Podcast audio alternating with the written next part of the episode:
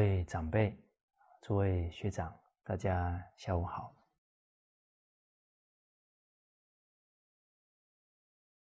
啊，我们上一节课啊，啊，强调到啊，我们这个为人臣啊，应该这个具备啊啊那些德行啊啊做人的品德啊，应该具备哪些做事的态度啊，做事的方法经验啊，这样才能真正呢。啊，把我们的本分事做好。啊，臣子最重要的、最可贵的，就是尽忠。啊，忠呢，尽己之谓忠。啊，尽心尽力做事，尽心尽力啊，提升自己的德行、智慧、能力。啊，自己的德行、智慧、能力啊，提升，还要领导，啊，还要单位啊，来催促，啊，来这个担忧啊，这个都不算是敬重了。啊，这敬重的人呢，都是主动承担、主动提升呢，才对。好，而且不鞠躬啊。啊，因为忠的人呢，他是忠义，他觉得那个是他的本分呢，他不会鞠躬。啊，甚至于呢，哎，战兢惕厉啊，啊，战战兢兢呢，不求有功，但求无过。做得好是本分，不邀功；啊，做的不妥的呢，啊，非常谨慎的来反思啊。来改正，啊，不愿意呢，再增加啊团队人力物力啊财力的消耗，啊，在东汉啊有一位大将军呢，啊也是辅佐汉光武帝呀，啊能够重新啊啊振兴汉朝，啊因为王莽创汉。啊，后来汉光武帝刘秀啊，又中兴汉朝。那冯异大将军呢，是很大的功臣。而当天下底定了，这一些大将军呢、大臣呢，啊，尤其是这些将军呢，都在那里啊讨论，啊，说哪一些战役啊，啊，我的功劳最大，啊，应该得到啊。最大的封赏啊，就在那里争呢，啊，在那里啊，希望能够论功行赏。结果呢，这冯异大将军呢，看到这个场面呢，这不说一语啊，啊，就离开了。啊，后来呢，到了一棵大树下呢，坐了下来。那古人呢？不管是文官还是武将啊，啊，他都有一定的传统文化的涵养，啊，遇到一些境界啊，啊，难免贪念呢起来了，啊，傲慢心起来。可是看到这个冯异大将军呢，没有丝毫的邀功啊、争夺啊，默默的离开啊，啊，当他们发现的时候啊。哎，心里面呢也是啊升起了这个惭愧的心呢。而光武帝啊知道这件事之后啊，就封了这个冯异啊为大树将军。哦，这个皇帝有智慧啊，看到臣子有德行啊，这么一封啊，冯异的榜样啊。就全朝廷啊，全国学习了，啊，这大臣不邀功，不争，这是风范呢。哦，功成身退呀，啊，啊，这么一封呢，啊，当代可以学习啊，我们现在事隔一一两千年了，我们也可以向他学习。啊，同样是在汉朝，啊，刚好呢，皇帝啊，送给五经博士，啊，那五经博士那不是开玩笑的，那都是读书人里面对经典的学习深入啊是顶尖的人，啊，他可以封为五经博士啊，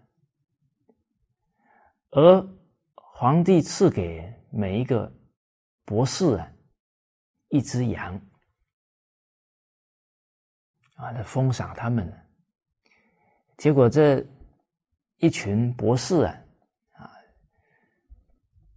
去领赏呢，就看到一群羊啊，啊，在那里。结果呢，这个博士们呢就议论起来了。哎，这一只看起来比较胖呢，那一只比较瘦呢。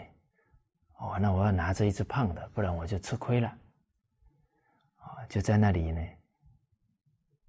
讨论呢，甚至有点争论呢。最后还有想呢，哎，拿秤来称好了。哇，那就是计较到这个份上了。刚好呢，有一位五经博士啊，叫曾宇，他看到这个情况啊，一句话也没有讲。啊看到这个羊当中啊，有一只最瘦的，啊，他低着头啊，啊，他不想去批评任何人，啊，把那一只最瘦的呢牵着就走了。啊，这些博士啊，饱读经书啊，遇到境界还是扶不住贪念的，但是看到真语这个动作啊，大家不好意思了。啊都不敢再争了。最后大家看哪一只比较瘦，自己带回去了。后来皇帝知道这件事了，就封这个真宇啊，啊叫寿阳博士。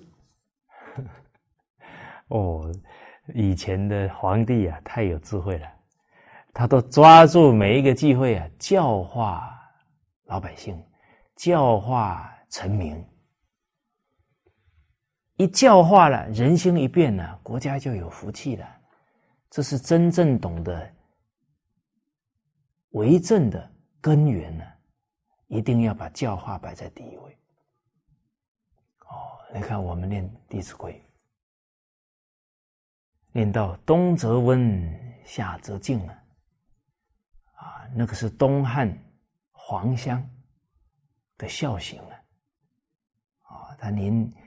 才这个九岁的年龄，啊，母亲早去世，啊，对父亲呢无微不至的尽孝，啊，冬冬天暖被，啊，夏天呢扇席子，啊，体贴备至，啊，当地的官员呢也非常尽职，啊，为。国家举孝廉呢，啊，举这些有德行的人才，啊，当时候啊，就把黄香九岁孩子的孝行啊，就往上报了，啊，皇帝知道这个事情了，封赏黄香啊，啊，赐给他八个字，东汉黄香啊，举世无双啊，啊，昭告天下的天下人都效法孝行啊。叫举善而教不能，则劝。啊，孔子说到的，你把所有的善行啊都能够树立起来，老百姓效法，这个良善的风气呀，行善的风气就带起来了。教不能，把一些没有能力的人，生活困苦的，甚至先天障有残障的人。你都去爱护他们、栽培他们、照顾他们，老百姓一看啊，我们的皇帝啊，我们上位者仁慈啊，感动老百姓的心，他们也用这样的仁慈去对待他人。这个劝就是劝善的，那个风气就是从举善交不能当中带起来。我们看周文王是人君，他照顾老百姓啊，都是从鳏寡孤独这些可怜的人开始照顾起。哦，哦，所以我们看树立一个黄香的榜样，全国效法，汉朝以孝治天下啊。亲有疾要先尝，昼夜侍不离床，这个就是汉武帝自己真实做到的榜样啊！所以汉朝出最多孝子，上行下效啊！大家犯二十四孝，我算了一下，好像六七个都是汉朝。一个朝代能出这么多孝子，不简单呐！上位者带头，又把孝子树立起来。啊所以汉朝每一个皇帝都是汉孝文帝、汉孝景帝、汉孝武帝啊，以孝治天下。啊，这个奉行孔子讲的，先王有至德要道啊，以顺天下，民用和睦啊，上下无怨。这个治道是什么呢？就是以孝来治天下。以孝孝顺为齐家之本，家庭和乐了；一孝就做中啊，那团体和睦了。啊，这天下大治啊，都是从孝来教化起来。好，啊，所以我们从刚刚啊，这汉朝的这些故事啊，冯异、曾宇。啊，包含皇帝啊，封皇乡啊，都是啊，很敏锐的来教化人民。啊，而我们刚刚提到冯异的例子啊，也是啊，彰显一个忠臣呢，做好是尽本分的，绝不邀功啊，做不好啊，深刻反省。啊，我们看诸葛孔明先生是大忠臣，一谈到忠啊，没有人不以他为榜样。哦，您看，因为一个知遇之恩呢，受任于败军之际啊，奉命于危难之中啊，二十多年的岁月，不敢懈怠呀，可谓鞠躬尽瘁。死而后已的模范，而他面对自己的工作，啊，他提出来啊，啊，要底下的干部啊，勤工无之缺，啊，要把他做的呢还不足啊，不妥的地方啊，一定要非常积极的都给他提出来，哦，但求无过啊。勤功无之缺，而且呢，发现自己的过失啊，还向天下道歉，要不所失于天下，这都是孔明的榜样啊！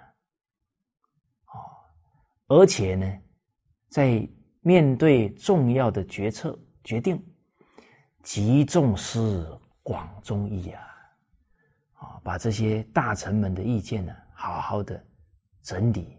整合起来，再来下决定，啊，这不敢丝毫的马虎啊，啊，这个都是体现了他忠的态度。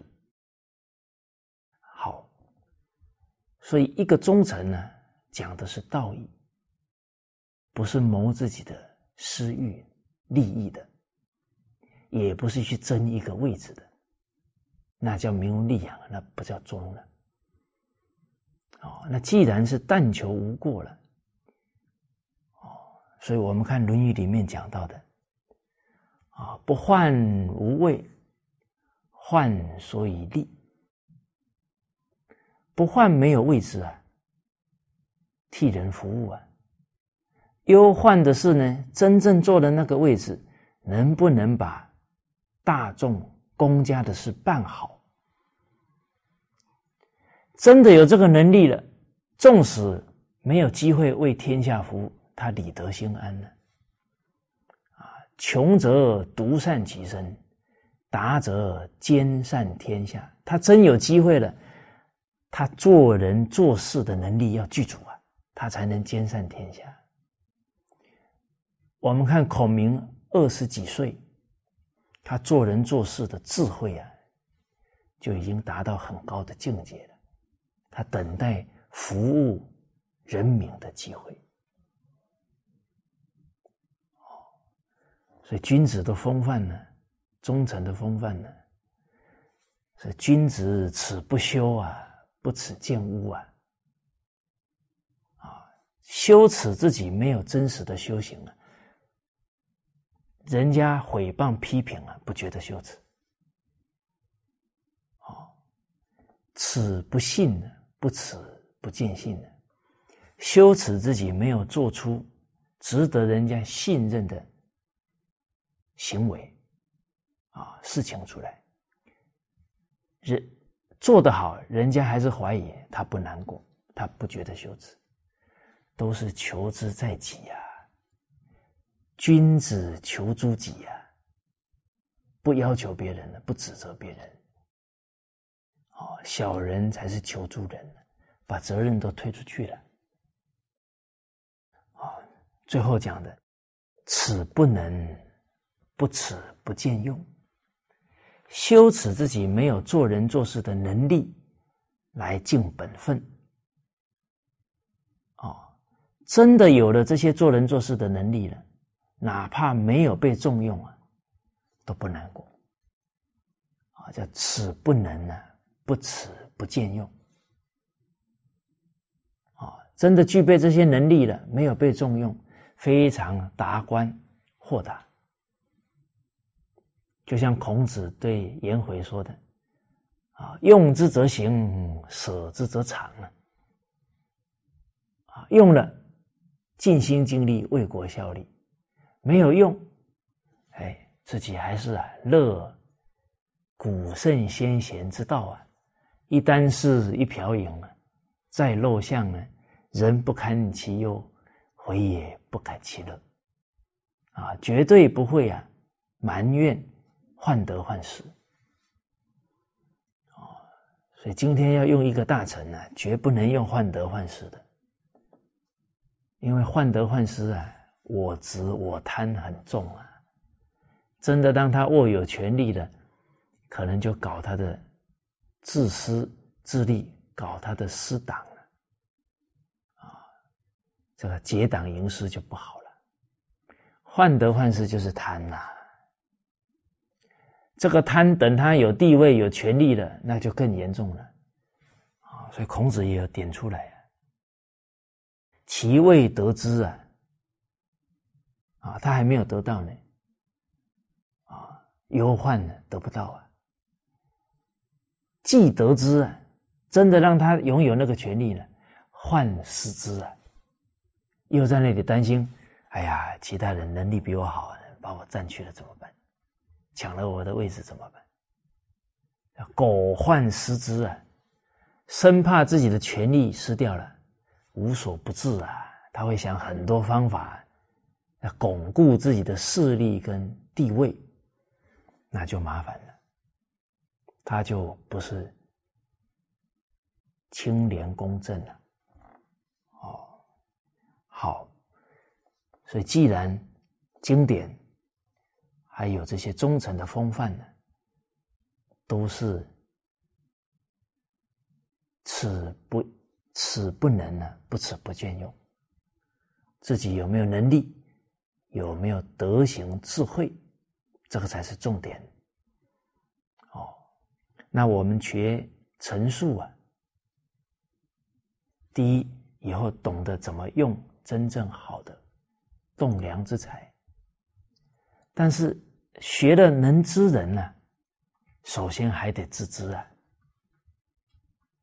我们要当一个好的领导者，首先我们就是一个好的下属；我们要当一个好的父亲，首先我们要是一个好的儿子。我们要当一个好的老师，首先我们要是一个好的圣贤弟子，不然我们也没有资格啊，教好学生，教好下属，教好下一代，因为我们自己都没做到啊。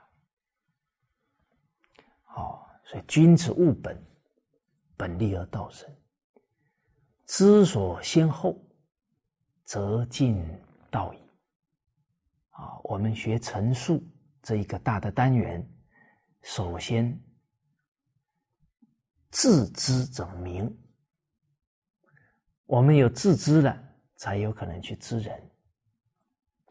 啊，欲知人者，先自知。我们自己都看不清楚啊，要看清楚别人，不可能的。啊，因为我们自己离自离。跟自己每天二十四小时相处都看不清楚了，还看别人呢？这个就没有没有这个根基了。好，好，那我们来看我们自己的做人做事呢，能不能是一个很好的忠诚？我们以经典呢来做标准。一个臣子的做人呢，离不开呢五常八德，这是道德的标准。哦，现在为什么这当领导的人都觉得这个下属啊不好带了？哦，因为我们为人君、为人臣呢，这个应该具备的德行啊，现在没有要求，没有教育。哦我们看八德：孝悌忠信、礼义廉耻、仁爱和平。啊，这两个八德合起来也是十二个德目。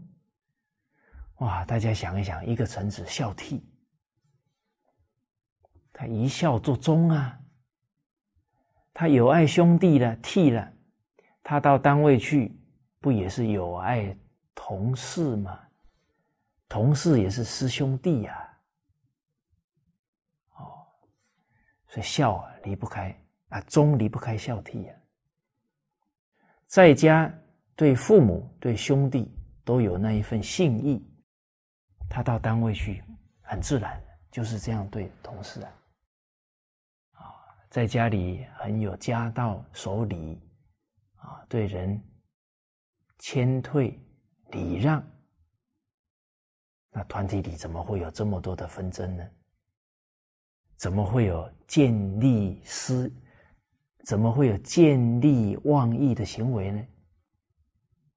啊，廉耻不贪污啊，呃，羞耻心啊，决定不会给单位丢脸啊，给国家丢脸啊。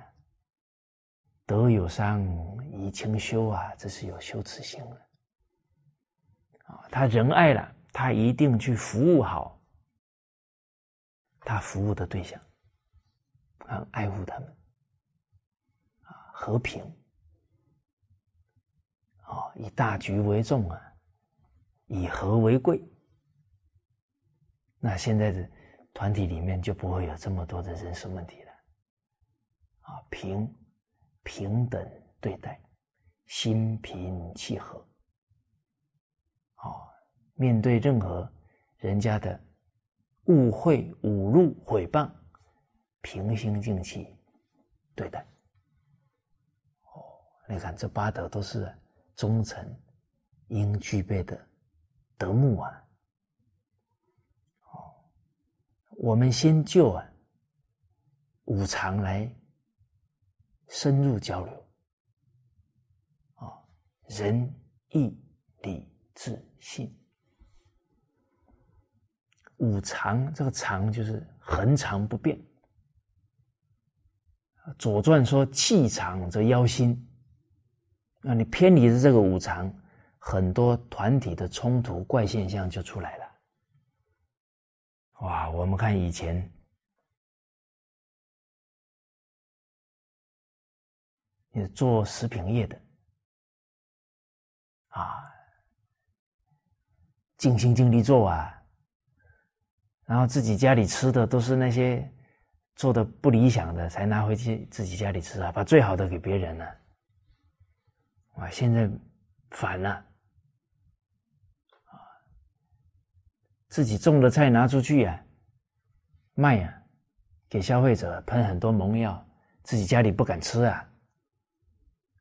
那这个怎么是一个有仁慈的表现的呢？啊，包含现在黑心食品啊，频频出现呢，很吓人呐。为了谋私利啊，草菅人命啊，都出现了。哦，所以弃了这个常啊，真的奇奇怪怪的现象都出来了。哦，所以我们从五常啊。来看一个为人臣啊应有的风范啊人仁慈仁爱，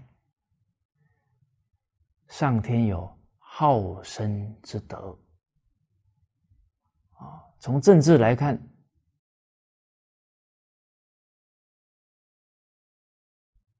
天子是代表上天的，爱护老百姓。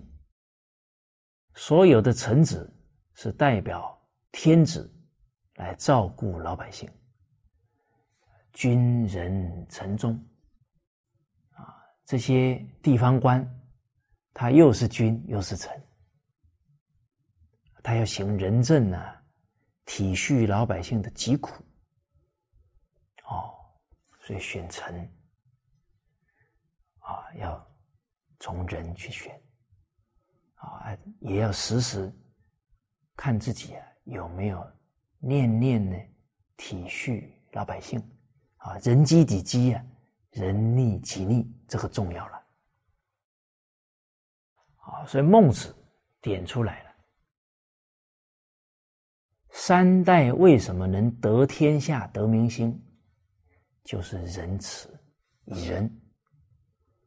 啊，周文王啊，仁慈到什么程度呢？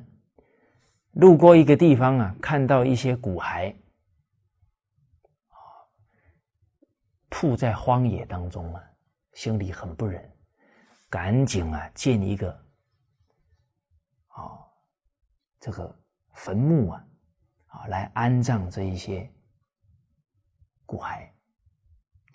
这个叫啊，这个仁慈心啊。能够关怀到死去的人，叫哀疾枯骨啊，他那种哀悯的心啊，都能连骨骸都是这么对待。他能想到啊，这一些人可能都是我们的先人呢，我们要慎终追远的。所以把这些骨骸安置了。老百姓感动流泪啊！哇，文王的仁慈到这样的境界，怎么可能会不爱护我们呢？哦，所以周朝啊，在历史当中说到了，周朝是圣人最多的时代哦，当然这个归功于第一三太啊。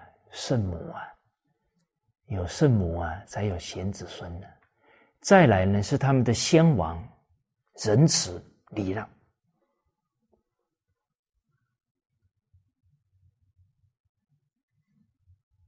周朝啊，都是啊后继的后代。这个后继啊，龙师啊。啊，为天下的生计啊奔波，啊，也是大顺那个时候的大臣啊，专门管农事的，名以食为天呢。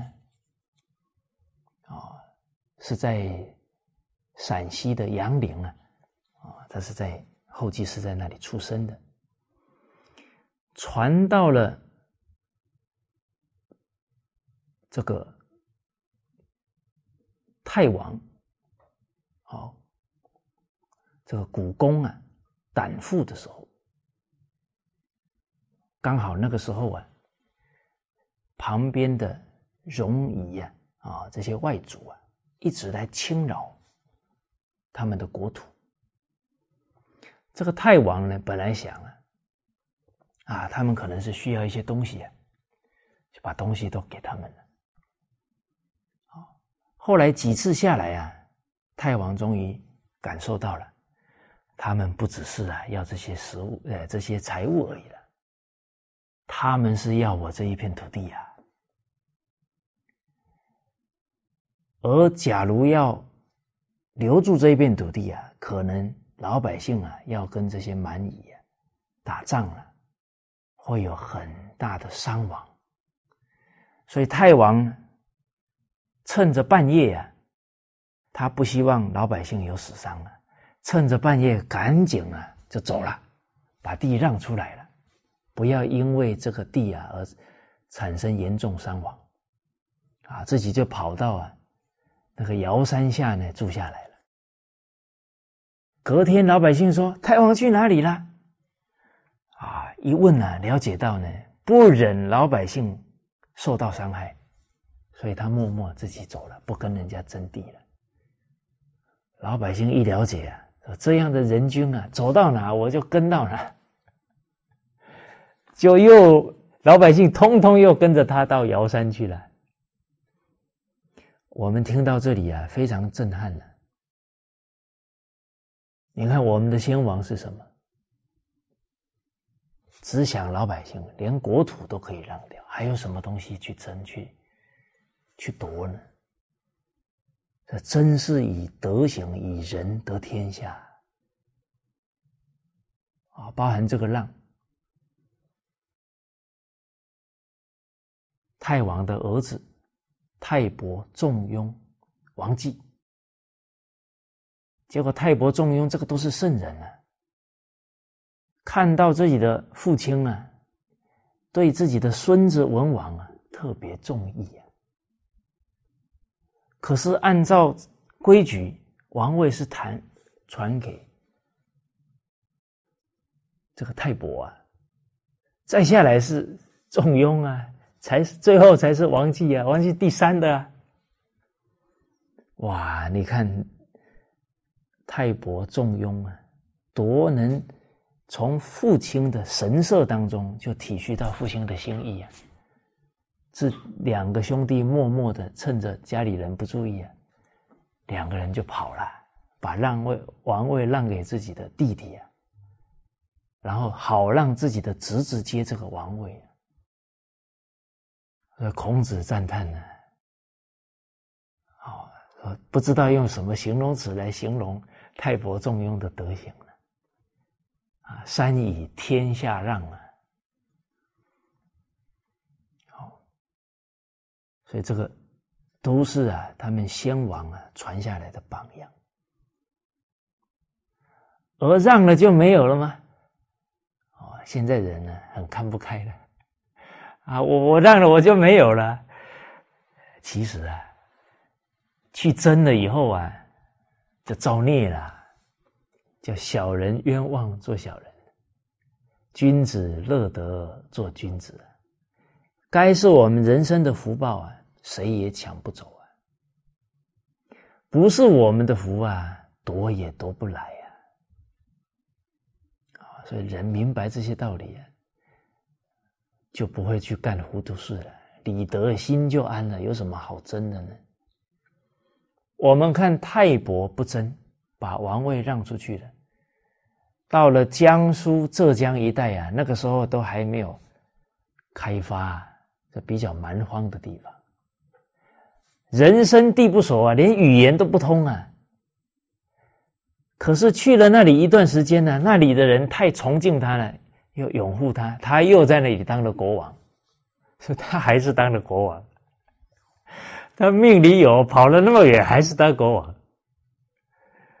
哦，所以我们看啊，德育故事里面的季札，那吴国的那都是太伯仲雍的后代，那后代也是圣人。哦，哦，所以真的啊，周朝啊，以仁得天下。夏、商、周都是如此，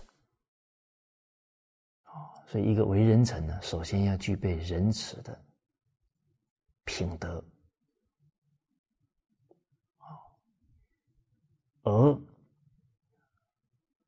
每一个团体啊，都希望呢，啊，他们的事业能长久承传下去。啊，我们看同仁堂啊，三百多年，他们都是秉持仁慈。哦，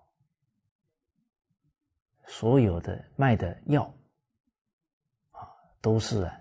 绝不偷工减料，啊，念念想着呢，要让这些病人呢可以痊愈。哦，同仁堂在 SARS 期间呢，啊，那时候情况非常危急，他们呢，这个做的药啊，在那个时期呢，只要卖出一包啊，就是亏两块钱。那国家有难呐，怎么可以赚国难财呢？啊，所以他们那一段时间呢，卖出了三百万包萨斯的药，亏了六百万。不是那个时候是这么做，在清朝时候，面对国家危难的时候，同仁堂都是这么做，所以他能三百多年也是人，而三百多年这样传下来啊。每一个继承人，他们一定考虑有没有这样子宅心仁厚的心呢？哦，所以一个团队啊，找接班人很重要。不孝有三，无后为大。哦，曾经啊，有人访问呢，啊，日本经营之圣呢，稻盛和夫。啊他说到呢，你找接班人呢，会怎么考虑？道圣说道啊，考虑他的能力，考虑他的资历跟他的经历，啊，确实具备这一些啊很厚的经营能力，但这不是排第一位啊，你不能只是考量。他的这些资历而已，更重要的呢，这个人呢，啊，有没有仁义的心？啊，有没有时时啊为大众服务的心？他所有的出发点都是仁慈，都是道义，啊，他要有这种人格特质，才适合接班。啊，其实这个都是跟经典相应的。啊，《中庸》里面讲的三达德啊，一个人有没有德行，看这三达德了。啊，好学近乎智，他有没有智慧？他考虑事情深不深远？力行近乎仁，他有没有在他这个行业服务大众过程当中，越来越对大众的需要体恤备至？啊，从仁慈啊看他的品德，啊是吧？力行近乎仁呢，知耻近乎勇，啊，他不断的创新，啊，不断的改正，啊，创造出了更适合现在人的需要的产品，啊，或者为政者，啊，推出老百姓更需要的政策、福利。都在这三达德当中啊，所以道圣所讲的这些道理啊，还是离不开四书啊的这些原理原则了。啊，所以四书是治国宝典呢，啊，不用多啊，好好的深入，啊，而这些经典经石子的精华呢，就在这一套学术治疗当中了。是魏大人来选的，我们来选头昏脑胀啊！啊，这个高度智慧的、经石子都通达的这些当时候的贤者来来做这个工作，所以我们是很有福报啊，很有福气呀，站在巨人的肩膀上来学习啊！而这个爱心啊，体现在爱人民、爱客户之外呀，啊，在企业界、在团体当中啊，首先要爱护的是自己的员工。所以道圣的组织啊，他的企业照顾的第一顺位就是自己的员工跟员工的家庭，因为员工是整个组织最大的财富、最重要的根基啊。为政在人呢，啊，人存政举啊，你要有人才办得了事啊，啊，它是无形的资产，而且比。有形的资产重要太多了。你有钱没有人才，这个组织很脆弱；你有人才没有钱，它迟早会兴旺的。哦，好，哦，所以道圣第一个照顾好员工，这是仁义；第二呢，照顾好消费者；再来啊，才是股东。好啊现在很多企业都把它倒过来了，啊，最后忽略了消费者，忽略了义工的权利，这个企业是走不长久的。好，哦，所以照顾员工的健康，照顾员工的家庭，甚至包含啊，引导他思想观念，啊，教育他伦理道德。啊，让他有一个幸福的家庭，啊，以至于啊，有好的下一代，啊，所以现在在大陆很多企业，啊，办这些伦理道德课程，让员工甚至他的家人后代啊，都受益，都学习，啊，能为员工的子孙着想啊，这也是厚德，厚德载物啊，他就有后福了。而这种仁慈啊，是体体现在很多细微的地方。哦，你比方不经意的啊，关心员工，哎，你孩子那一天发烧了，现在好点没有？哦，哎，你母亲好像前几天啊不舒服啊，你还请假了，现在老人家有没有好点？处处关心，处处体恤，在无形当中啊。员工的心呢，越来越凝聚在一起了。哦啊，不要忙到最后呢，也都不体恤啊，也都不关怀啊，一见到的就是就是很严肃的啊，在那工作啊，或者是骂人呐，哇，到最后人心都凉了。啊，天时不如地利啊，地利不如人和。啊。都是靠仁义德行感召人和的，好，好，啊，所以这个讲着讲着呢，自己也是很惭愧啊，啊，越讲越觉得做的太差了，啊，真的是要静下心来呀，啊，体恤啊自己团体的人，我想到啊。师父呢，啊，曾经说到他的领导，啊，那种仁慈啊，让老人家呢一生不忘啊，啊，所以有一次呢，啊，刚好市长啊坐椅子的时候啊，啊，那个椅子稍微啊有点把它倾斜下去了，啊，就这样好像掉在有点掉在空中了，啊，啊，坐的不是很。端正的情况，刚好他的领导走进来，啊，好像这个动作我们年轻的时候也做过，啊，就这样，真的有，真的有点晃了。结果领导看到啊，啊，当然我们当下属的不好意思了，啊，结果领导马上很温柔的讲：“哎呀，这个要小心啊，你别摔伤了。”其实这么做不对啊，自己心里有数。那领导没有指责啊，反而是一瞬间是先担心我们的身体会受伤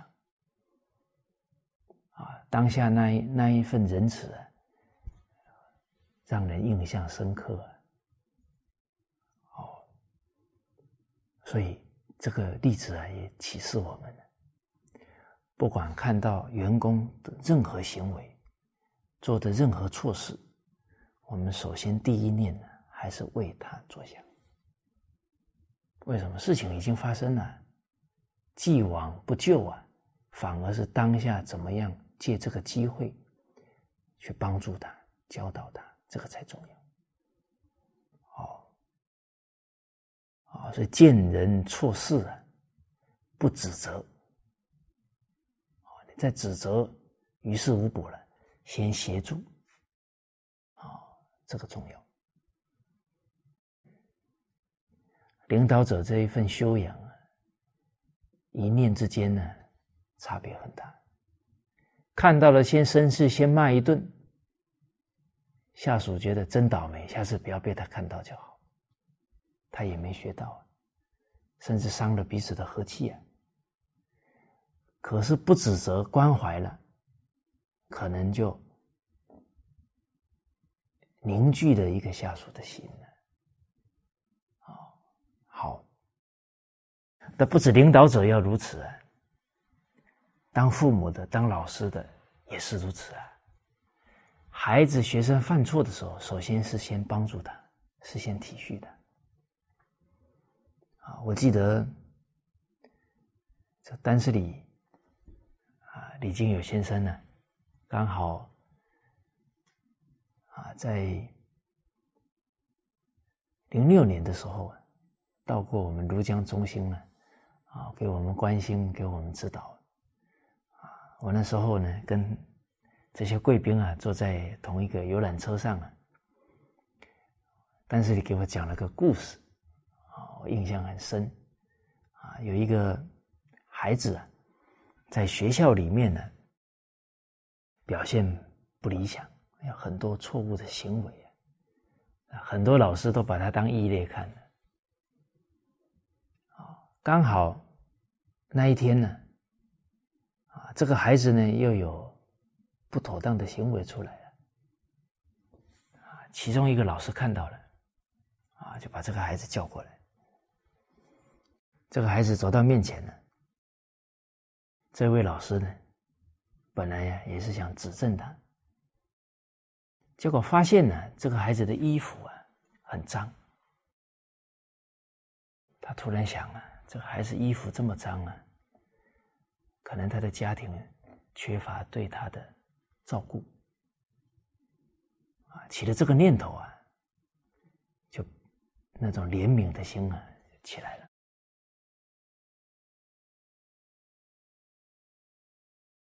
刚好是上午啊，就问这个孩子一句话：“说你吃饭了没有？啊，吃早饭了没有？”这个孩子呢，在学校已经是登记有案的了，所以可能做错事啊，老师把他找过来，这个孩子内心都准备好了，你骂吧，你骂吧，骂完我赶紧好走人了。突然，这个老师呢，不止没有骂他，还关心他吃饭没有。当场这种仁慈的心意啊，传递过去了。那个孩子很很惊讶，接着就哭了。哦，就感动啊，流眼泪。这个老师就带他去吃饭，真没吃饭。家里父母啊都不照顾他。哦，所以从那一次以后啊。这一位老师就常常在生活当中关心这个小孩。后来啊，这个老师说什么呢？这个孩子言听计从。所以，爱人给人力量啊，爱人激发人的潜能啊。这个老师的爱心啊，就扭转了这个孩子的命运。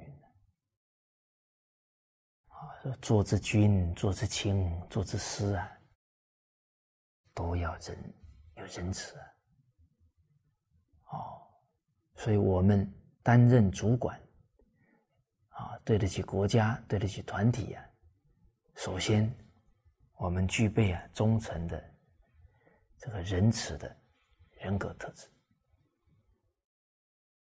再来啊，五常里面第二个是义。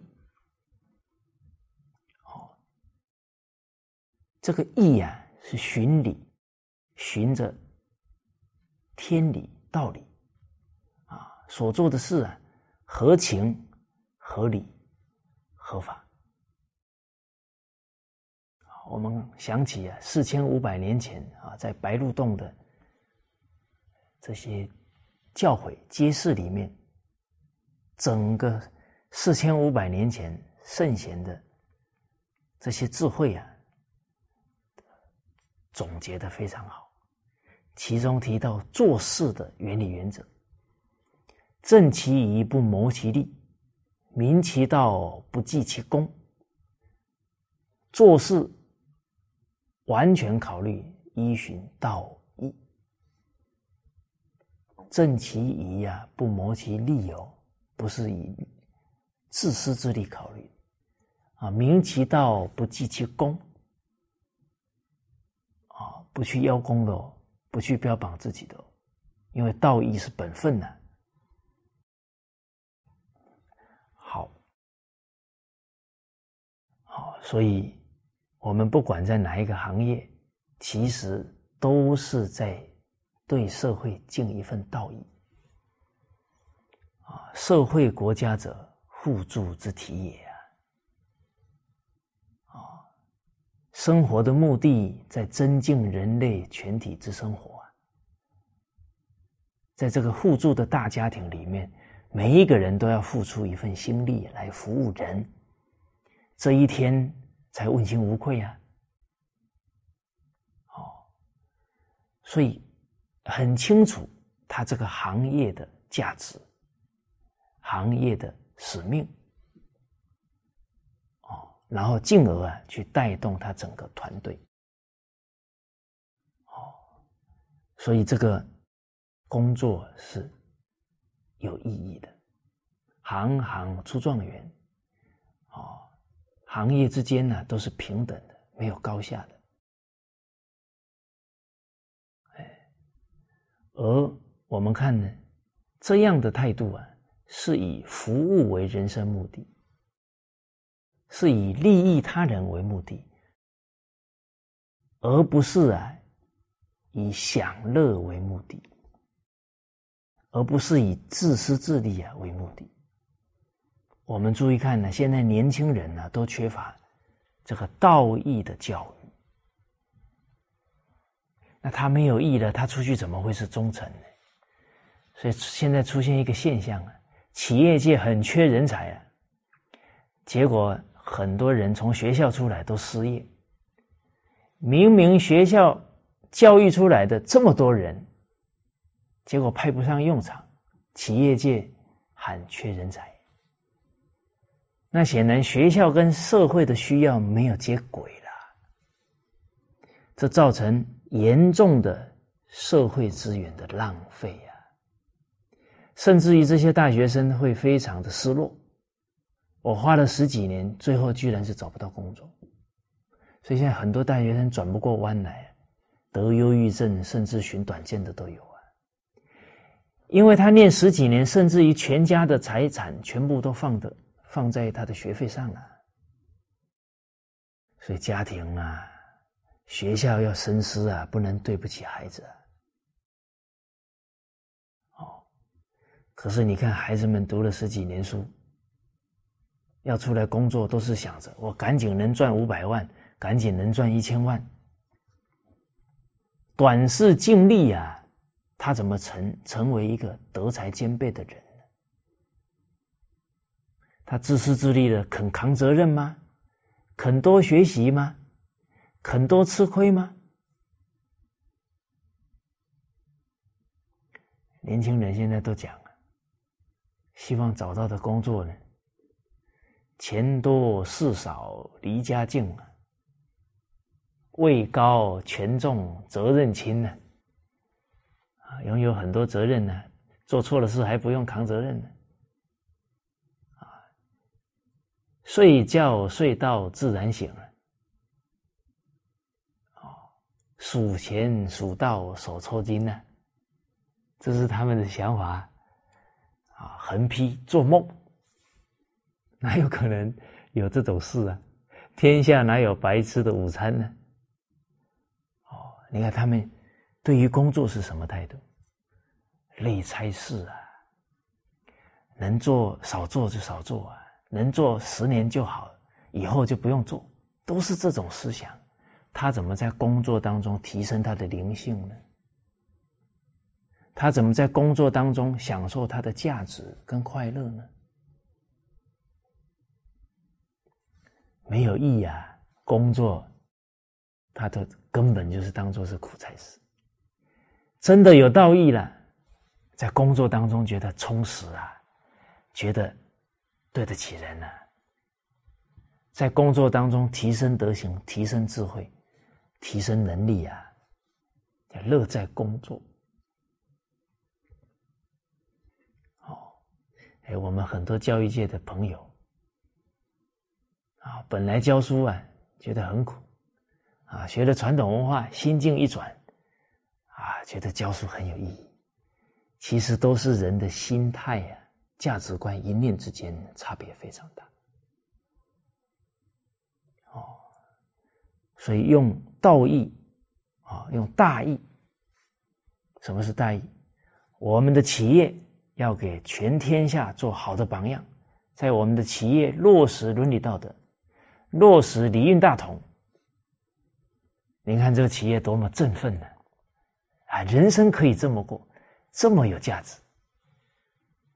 我们新疆好铁龙董事长，他的企业营业营业的状况啊，啊，他的业绩每一年呢百分之百成长，而且他们那些主要干部啊，在公司开办幸福人生讲座了，这些高阶主管亲自给社会大众服务啊，做义工啊。真不简单，连党校的干部啊，都到他们单位去上好几天的课，帮国家培养人才啊！啊，选贤举能呢？哦，他们员工里百分之三十先天残障，这帮国家帮多少家庭承担这些负担？而他说啊，这百分之三十的员工啊，比一般人还要尽忠啊，还要尽力呀。所以军人臣忠啊，你这么体恤他、爱护他们，他哪有不报恩的道理？哦，所以是真正的以天下为己任这样的大义来经营他的企业，带他的团队。哦，这太好了。好，所以这个义啊，他们也是关心员工的父母啊，关心他们的孩子，啊，是老有所终啊，幼有所长啊，壮有所用，啊，尽力啊栽培自己的员工，啊，所以有道义的人呢，照顾员工啊，绝不虐待下属，啊，不能像。台上感应篇说的“蹑下取功啊，谄上惜子”，都是谄媚巴结上面的人，然后不关怀底下的人，这样就不妥当了。好大喜功了，这个事业绝对啊不长久。啊，符合仁义道义的事业才能长久。好，好，那这个义当中呢？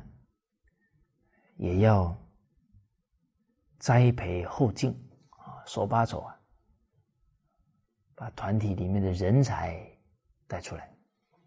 啊，因为不孝有三呢，无后为大。啊，家庭团体没有好的接班人呢，那我们对祖先呢，对团体，甚至对国家就交代不过去了。啊，所以身为公务员，身为国家领导者，啊，离开这个岗位，哎呀，觉得问心无愧啊！我栽培了五个、十个跟我一样可以干这个事的人，哇，那是对国家最大的贡献好，而这一份义呀。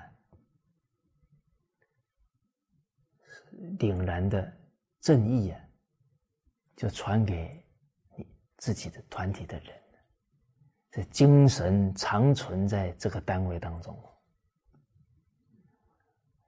现在啊，我们看事情啊，不能只看到表象。哎呦，这个事做完了，哦，做了不少事哦。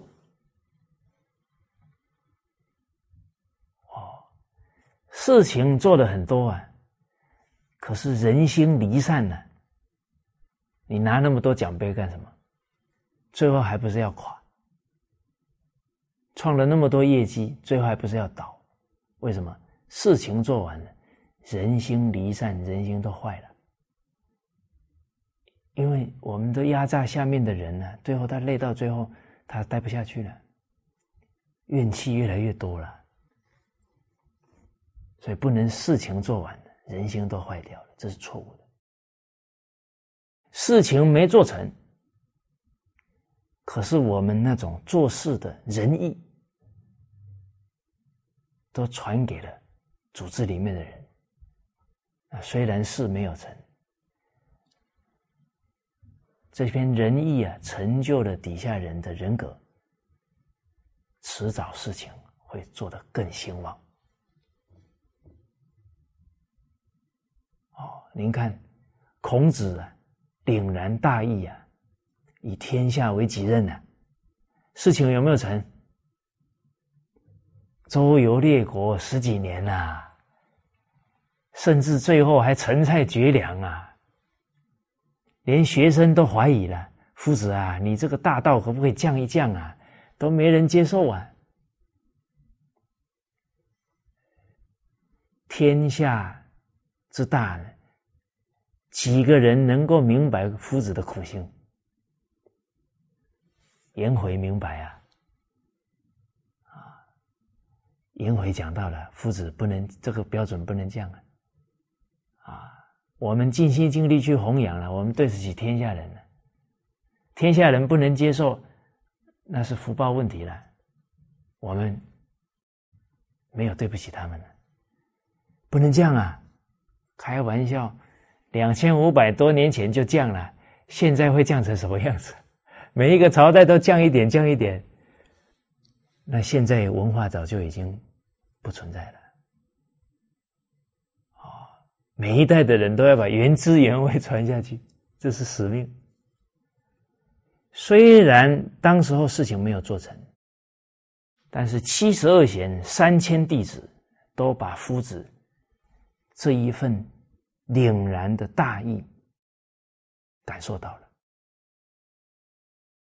夫子说的：“诗书之不讲，礼乐之不习啊，某之罪也。”觉得天下为什么大道不能行，是我的罪过，不指责其他的人。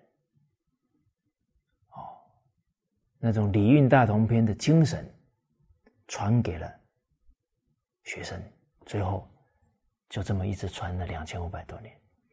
历代每一个朝代之所以能成为盛世，之所以能让老百姓安居乐业，全部是跟着夫子仁义的教诲啊。夫子事情有没有做成？最后还是做成了。哪一个家庭，哪一个朝代的安定昌盛，离开了夫子的道义呢？离开了夫子沉船的道统呢？所以人看事哦，不能看得短浅的看得深远。所以事情虽然眼前没有做成，精神传下去的，最后一定发扬光大。所以，我们现在弘扬文化，不要急着做出一些要让人家看到的成果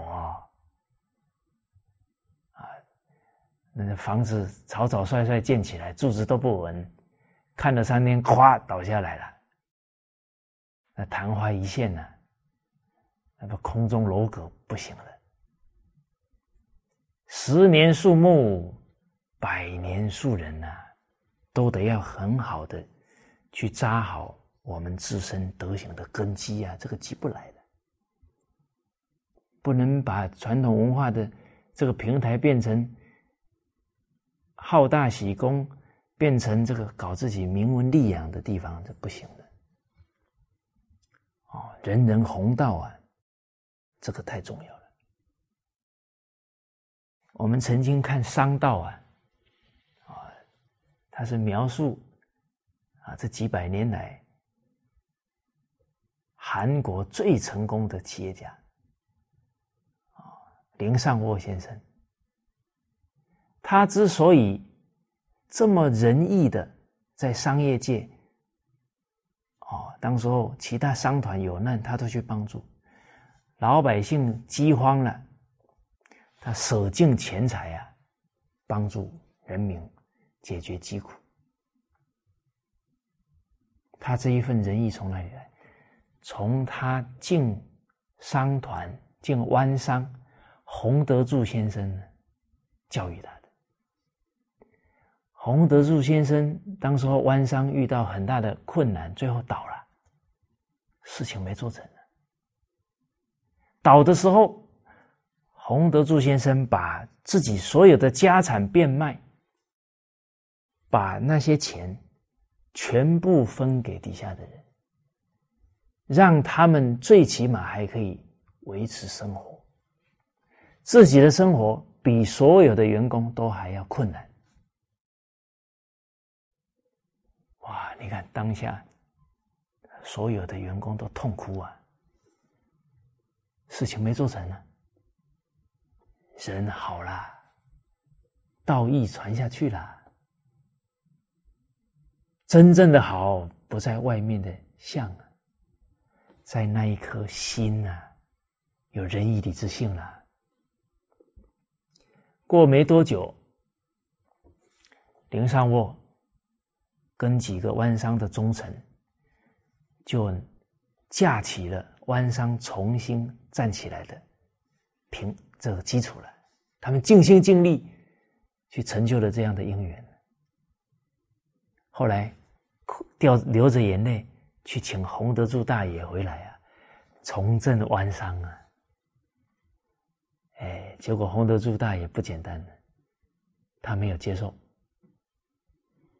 他说：“那是你的运呢，不是我的运呢，一点都不贪恋了，急流勇退了。”啊伤我，这是你的运啊！你自己去重振湾商啊！而且他说啊，我是全世界最富有的。他没有钱了呢。他说我有上卧，有你们这些忠臣，我是全世界最富有的人。哦，所以这个洪德柱先生是真明白人生真谛的人。他很有钱的时候啊。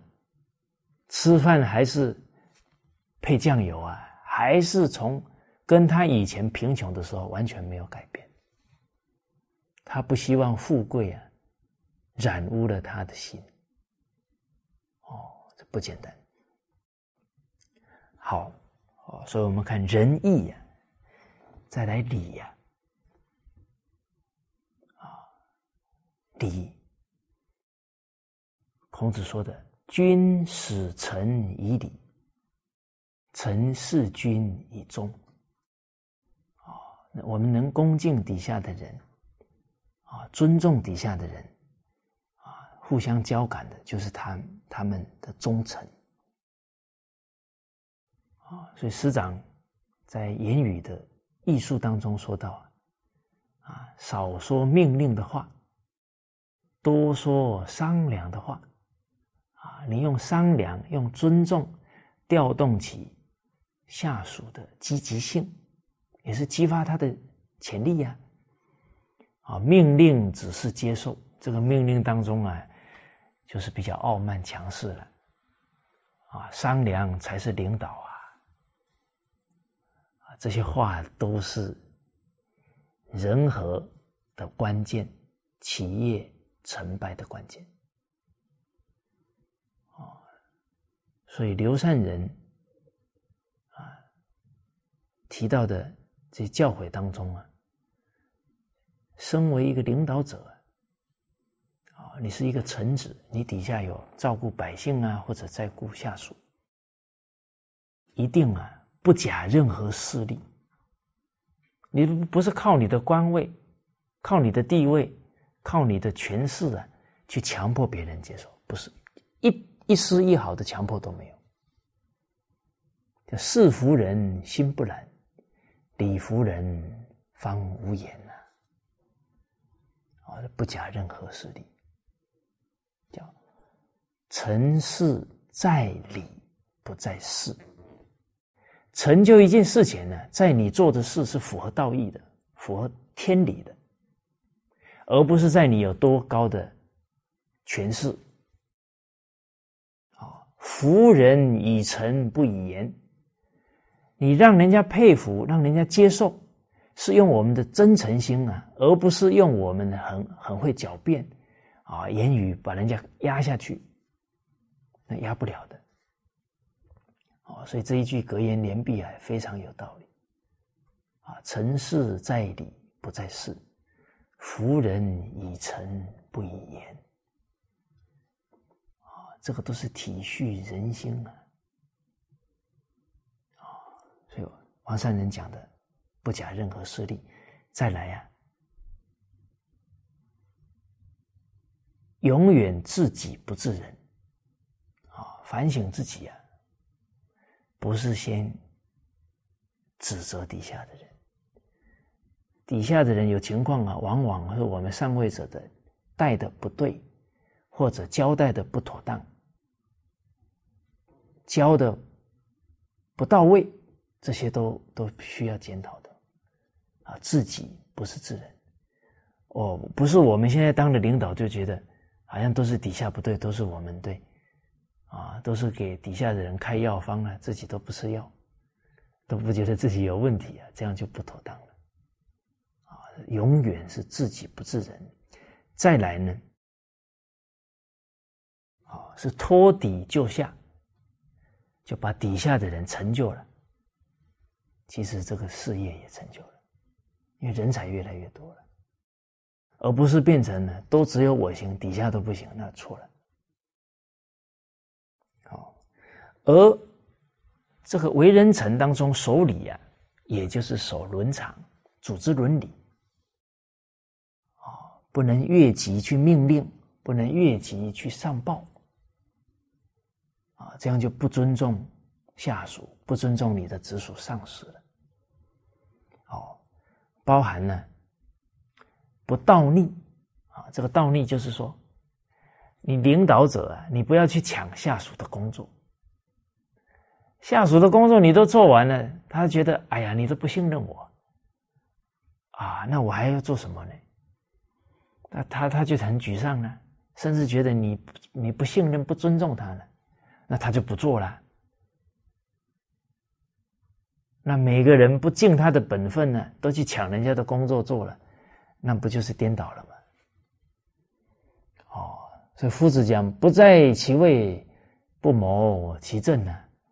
都应该各安其位去做才好啊！啊，而越高的主管，主要的工作呢，还是在栽培人才，在充分广纳意见呢，做对决策，这个才是他主要的工作的，不是在那里比底下的人还忙，那是错误的了。好，好。啊，这个是理啊！再来，我们看呢，要有智慧。好，一个臣子啊，他的智慧在哪里体现呢？第一呢，理智不情绪化。啊，一遇到事情啊，先稳下来。啊，有时候遇到情况了，情绪一起来，脾气一大了，啊，指责人呐，啊，或者做一些决定又偏颇了，慌乱当中做的决定容易后悔。哦，所以格言联璧说的“以静制动”，先沉静下来；“以沉制浮”，要沉稳，不能浮躁；“以缓制急”，啊，事缓则圆呢。啊，你不要一听到什么。啊，那整个脾气全部上来了，最后可能误解人，可能伤了人和。先客观了解情况，啊，要定得住，不能情绪化。哦，宽能自偏，不管遇到什么事情，要宽宏，要有度量。哦，不要对立，不要指责。哦才能够化解这个情况。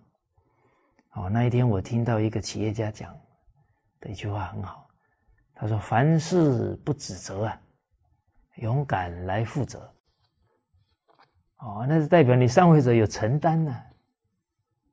哦，哎，错了，做错事了，啊啊，对不起，啊，是我没有教我的下属，你要能扛起责任呢。哎，可能有人说了，可是我教过他了。哦，你教过他了，又没有确认他学会了，啊，可能一次还不够啊，再教一，再教多教几次吗？总有可以找到我们不足的地方。哦，所以什么？永远自己不自人呢？哦，永远在任何情况能承担责任。这个是理智的，也是有担当的，哦，所以一来理智，二来呢谨慎，哦，有一次的孔子跟颜回啊还有学生在一起，啊夫子啊对颜回讲，啊用之则行，舍之则长啊，唯吾与尔有是夫啊。啊，能够用的时候，给国家带来啊很大的利益；不用了呢，自己也能够乐观进取啊，不会啊有任何的遗憾埋怨啊。颜回啊，我跟你呢是可以做到这样的心境啊。结果突然呢，这个子路啊就说了啊，子路对孔子讲：“夫子啊。”你带领三军的时候啊，会带哪一个学生一起去？啊，子路武功高强啊，就这么问夫子。哎，夫子抓住这个机会教育了，抱虎平和啊，我无不与也。啊，我不跟那个匹夫之勇的人一起做做事情了，空手打老虎啊，这个不要。必也临事而惧。应对事情呢，他是谨慎、诚惶诚恐、好谋而成。这个好谋就是他会很冷静的、客观了解情况，然后去谋划。稳重啊！屈至老成，急则可相依呀。这个也是表现他是有冷静、有智慧。而且做事啊，循序渐进，不操之过急。第三呢，这个臣子啊，他的智慧表现在呢，知人善用。哎，他懂得什么样的人才可以用，知贤知能，啊，这个才德论就重要了。正直中和谓之德。冲察强意谓之才，哦，他就不会用到呢，才胜过德行的小人。好，这个是从智慧啊啊这几点来分析。再来呢，最后是信啊，一个为人臣呢守信啊，答应团体领导的事啊，再困难。纵使撞得鼻青脸肿啊，绝不失约。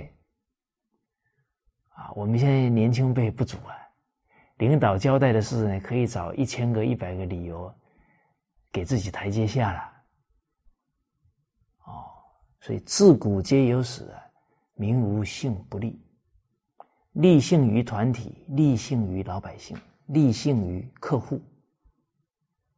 哦，这个重要。所以日本人呢，他们在这一点是不简单的。啊，几个大公司啊。产品出问题，不管损失有多大，绝对承担。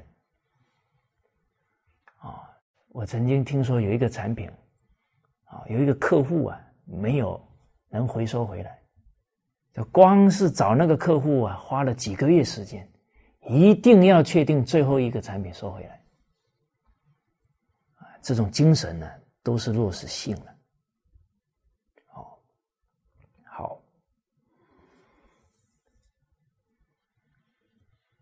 而这个信当中啊，也是我们的行为，让我们的领导者，让我们的同仁都很安心啊。事情交代你 OK，不用操心。那当然，这个信还要落实在我们做事的态度上、方法上。比方，事虽小，勿擅为。哦，凡出言，信为先。啊，比方你时时都能听人家的劝谏，闻欲恐，闻过心，身边人对我们的信任都会提升了。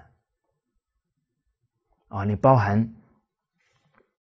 出必故，反必面，什么事情做到什么进度了，都会给直属上司汇报清楚，让他心里不用担忧，不用挂碍，这个都是信呢。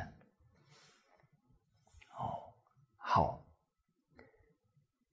哦，这个是啊，我们从五常啊来看一个臣子做人的这个德行啊，我们对照对照自己啊，好好的去下功夫，再来做事啊。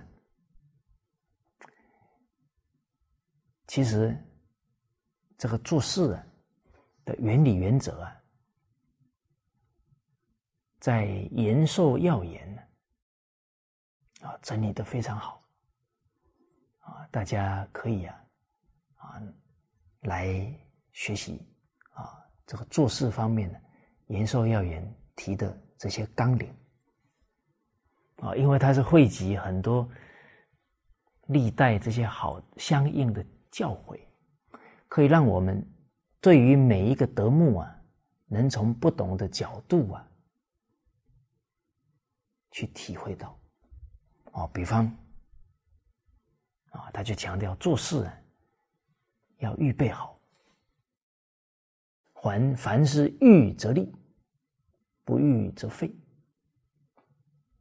哦，哎，他就举了这些例子了。啊，这句话是中庸的，都归在他预备的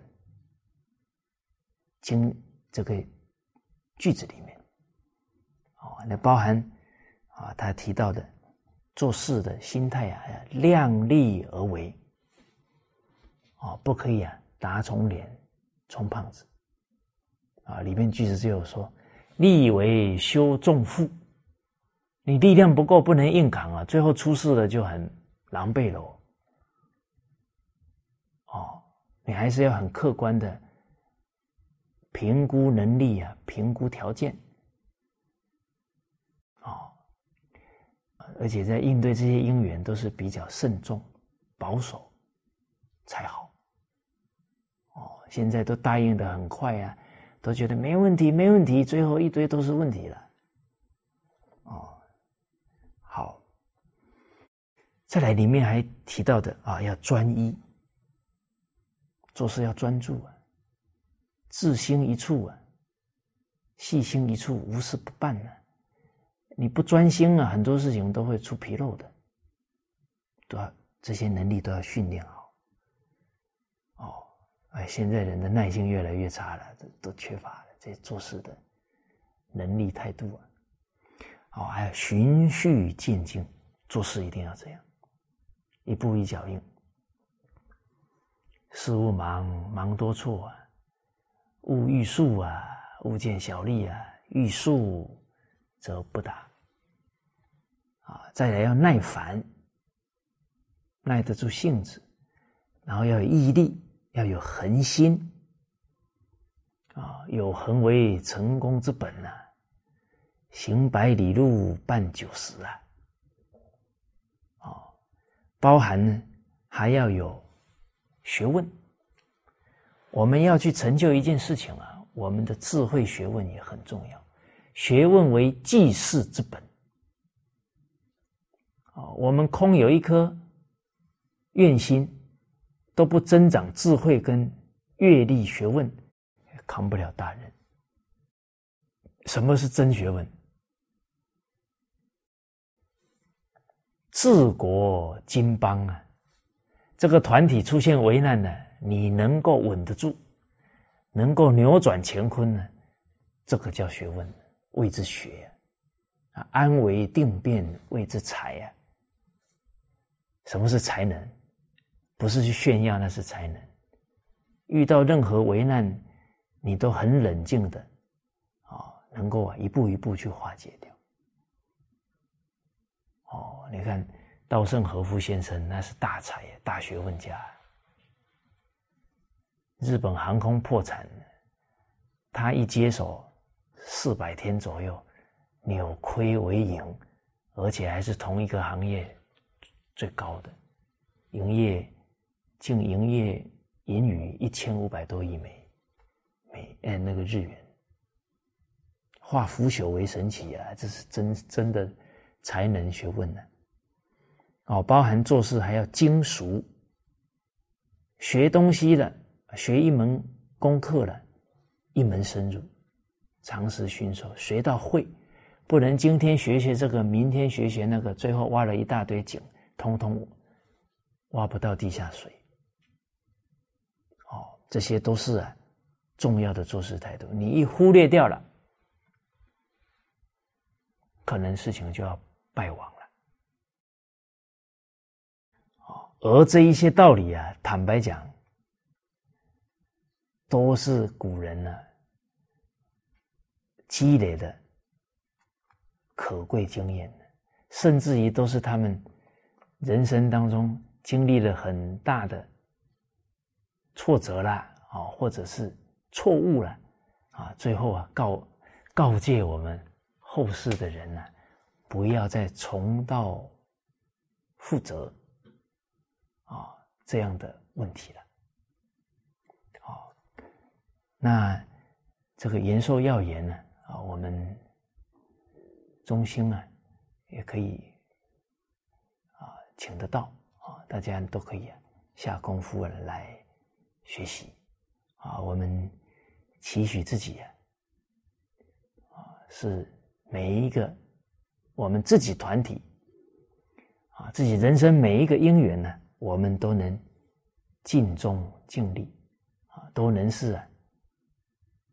栋梁之才，这样有志气呀！我们要深入这些做人做事的学习啊，就更能相应。哎，就像陈洪某先生这大忠臣呢，啊，他的人生态度，必为天下不可少之人。现在全天下最缺什么人，他就去做这种人。必做世人不能做之事。现在天下人不敢做，而是最重要的，他没有第二句话把他扛起来，所以他编出五种仪规啊，那都是不可能的任务，他都做成了。好，我们不让古人侍卫有志气啊，我们一起啊，深入之后啊，成为我们自己团队的大忠臣。啊，那今天呢，就跟大家，先交流到这里。好，谢谢大家。